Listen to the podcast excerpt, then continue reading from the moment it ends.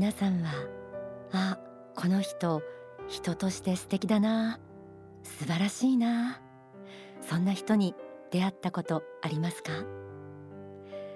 例えば成功していてもおごり高ぶらない人。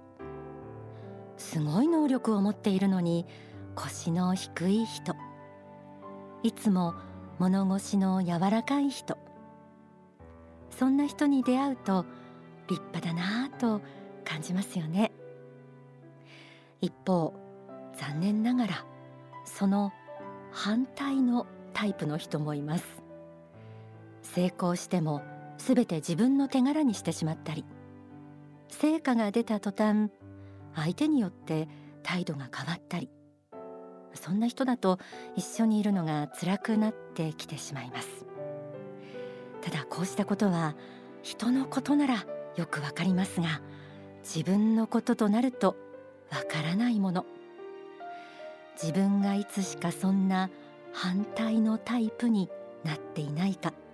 まあ、頑張ってるからこそ気をつけてチェックしたいものです。天使のモーニングコール。今日は人間力を育もうと題して成功の中にあって人としての魅力を失わずより輝かせていくための心構えを仏法真理の教えから学びます。書籍宗教立国の精神。成功の法にはこのようにあります。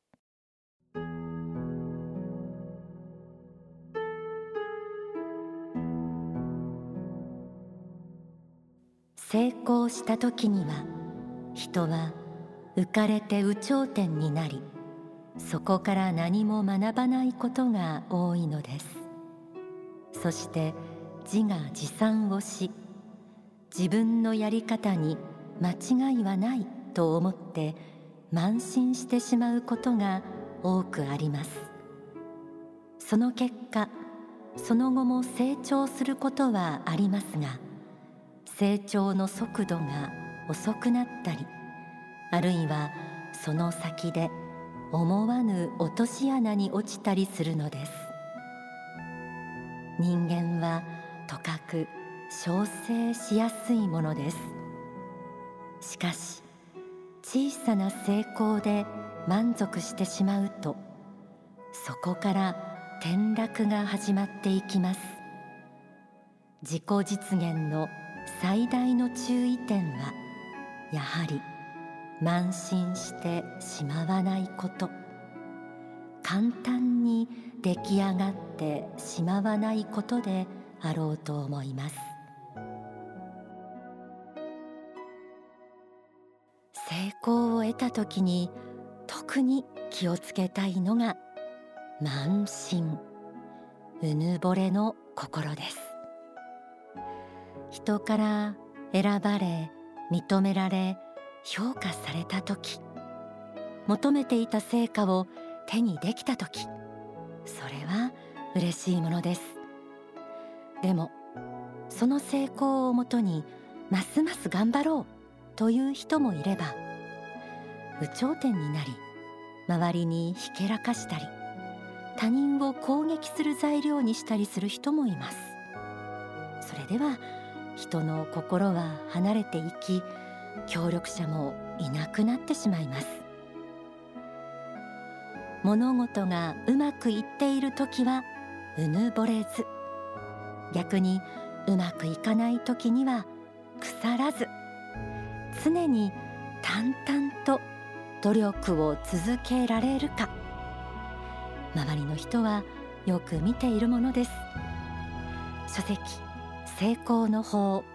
宗教選択の時代にはこうあります。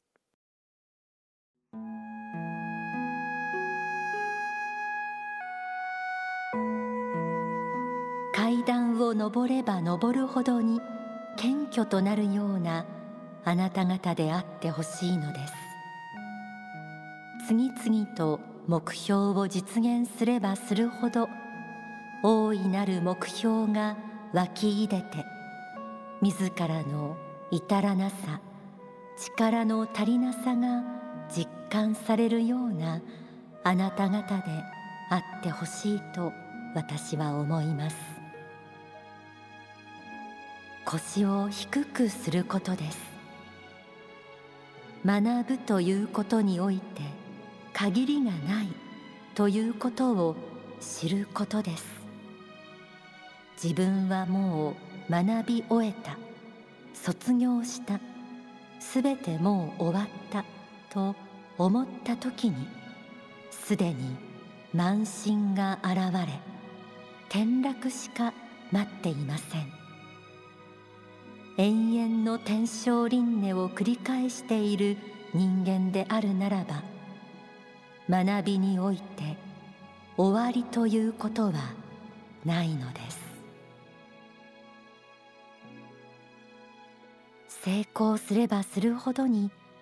謙虚さが増しているか。これも人間力が問われる一つでしょう。実るほど神戸を垂れる稲穂かなという言葉もあります。稲が成長すると実をつけその重みで実神戸の部分が垂れ下がってくることから立派に成長した人間人格者ほど頭を下げる謙虚な姿勢であるということを意味する言葉です。こうした稲のように実りを得るほど頭が低く謙虚になれているかどうか確認したいものです。謙虚さについて書籍鋼鉄の法感化力からも学んでみましょう。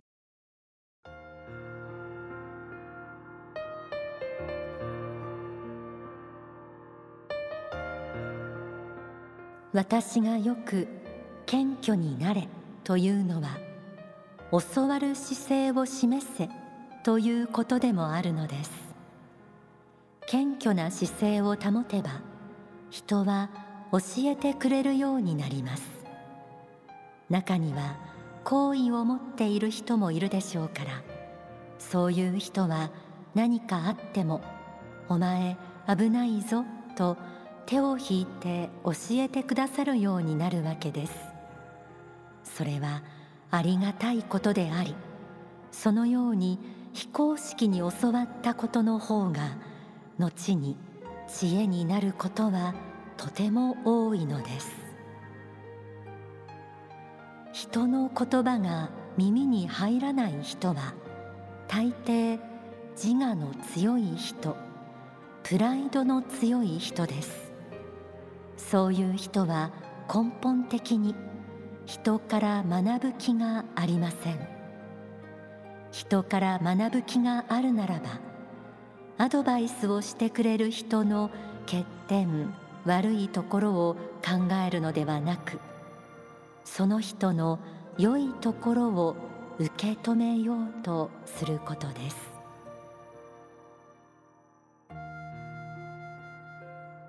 謙虚さは人から教わる姿勢を示すということでもある。境の中にある時に周りの意見やアドバイスを聞くことはできても順境順調な時はそのプライドから人の話を聞かなくなってしまうのが私たちの常なる姿ではないでしょうか。そして気づかないうちに暴走しているなんてこともあるかもしれません。成功の道を歩む中他人の意見に耳を傾けるのはある意味難しいことかもしれません。ただそれは自分の客観性を失わず転落を防ぐことにもつながります。人としての器を広げるためにも必要なことと言えるのではないでしょうか。今日は人間力を育もうと題してお送りしています。ここで大川隆法総裁の説法をお聞きください。皆さんの人生はもちろん神の子ですし素晴らしいものであると思いますがそうした皆さんであっても自分の本来の輝きというものを取り戻すまではねそれに目覚めるまではゼロからスタートしたそうした平凡なスタートを切った自分であるということは忘れてはならないということです。偉大な光の大指導例であってもスタートはゼロに近いです。ゼロに近いところから始まっていきます。だからどうかこの漢字を忘れないでいただきたい。こう思います。これは何度も繰り返して言っておきますけれども仏法の根本のとこなんです。根本なんです。1回2回ヒットを打ってそして脚光を浴びることがあってもそれで慢心していく人の寿命は短いです。短いです。甘いのです。考え方がね。ちなみに仏典などを読まれたら良いです。ブッダが言っていることはほとんどこの慢心からの転落に注意せよということばかりを言っています。分かったような気になるんです。そしてまた優れた人間になったような気にすぐなってくるんですね。だからこの平凡からの出発ということを心に肝に銘じておかないと自分は偉い人間だとどうしても思ってしまいます。ちょっとしたことでねちょっとした実績や結果でそんな気持ちになってしまいます。その時に人に愛を与えることはなくなっていって愛をもらう側奪う側に変わっていくのです。これはどうしても戒めておかねばならないことであるのです。自分の力だけで道を開いてそして一代の風雲児になる方もいらっしゃいますがこうした方が行く世界は地上を去った世界の中で、えー、天狗界と言われている世界であるんです。他の人への感謝や自分のへの謙遜というものを持たないで自分の力に酔いしれて成功を求めていった結果行く世界はそういう世界であるんです。それは自分自身への評価というものにあまりにも長く考えすぎた人の行く世界なんですね。他の人を見ないで新幹線の中に乗って風景が通り過ぎていくようなそういう風景しか見てこなかった人たちの行く世界であります。私たちはそれを避けねばならない。むしろそういう世界に行くよりは平凡からの出発をなして愛の人となるということを目指していった方がよい。そう思うわけであります。お聞きいただいた説法は書籍人を愛し人を生かし人を許せに収められています。今のご法話を聞いても感じましたが今日お伝えしたいことはまた形を変えた自助論につながるかなと思います。人間力とは魂の実力でもあると言えるでしょう。人は知識の量やデータ分析がコンピューター並みに優れているからとか AI を使いこなせるから成功する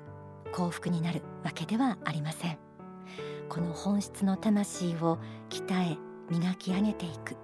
それも神の御心にかなった方向へ。このことを忘れずに私もまた自分を作り上げていきたいと思います。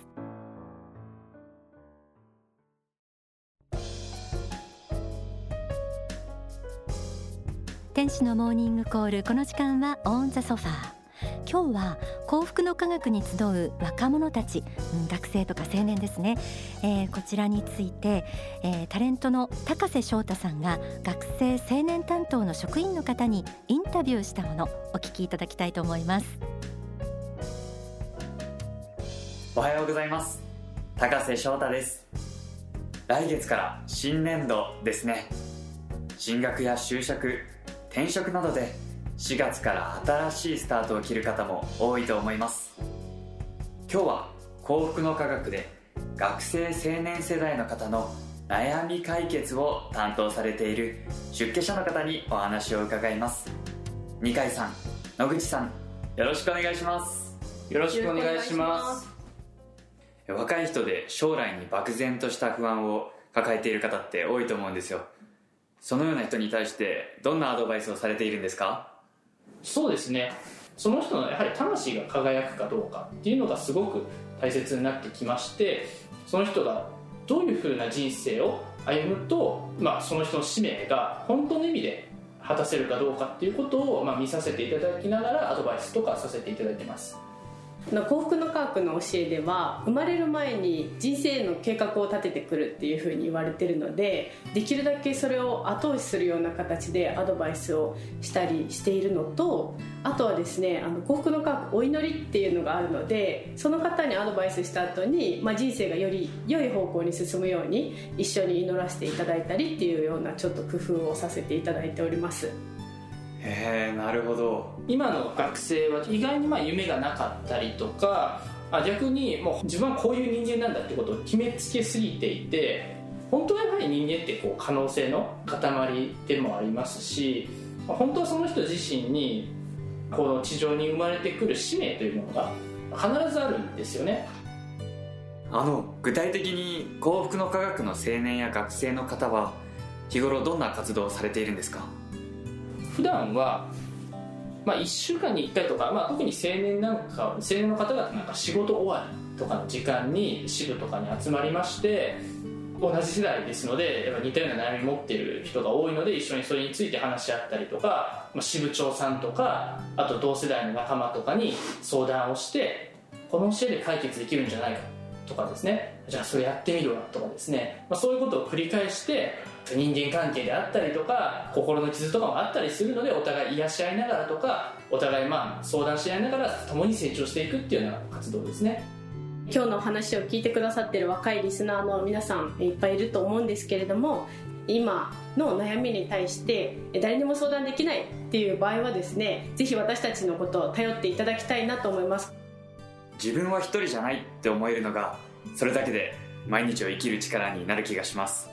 少しまあ興味を持たれた方とかは一度ぜひあの国の科学の支部とか少女、まあ、青年部学生部にですね来ていただきたいなと強く思ってます。本当に人生の使命とか何のために自分は生きていくのか。そして国の科学ではこの世とあの世を貫く成功と言ってますけれども、えー、いろんなことにですねあの本当さまざまな教えがございますので一度ですねあの関心のある方はぜひ国の科学に来ていただければと思ってます。僕も人生の使命を見つけて社会のお役に立てるように頑張っていきたいと思います。三上さん野口さんありがとうございました。高瀬翔太がお送りしました。はい爽やかでした。高瀬翔太さんのレポートでした、えー、私も幸福の科学のいろいろなところで、えー、さらにたくさんの若者と、えー、交わることができるのを楽しみにしています。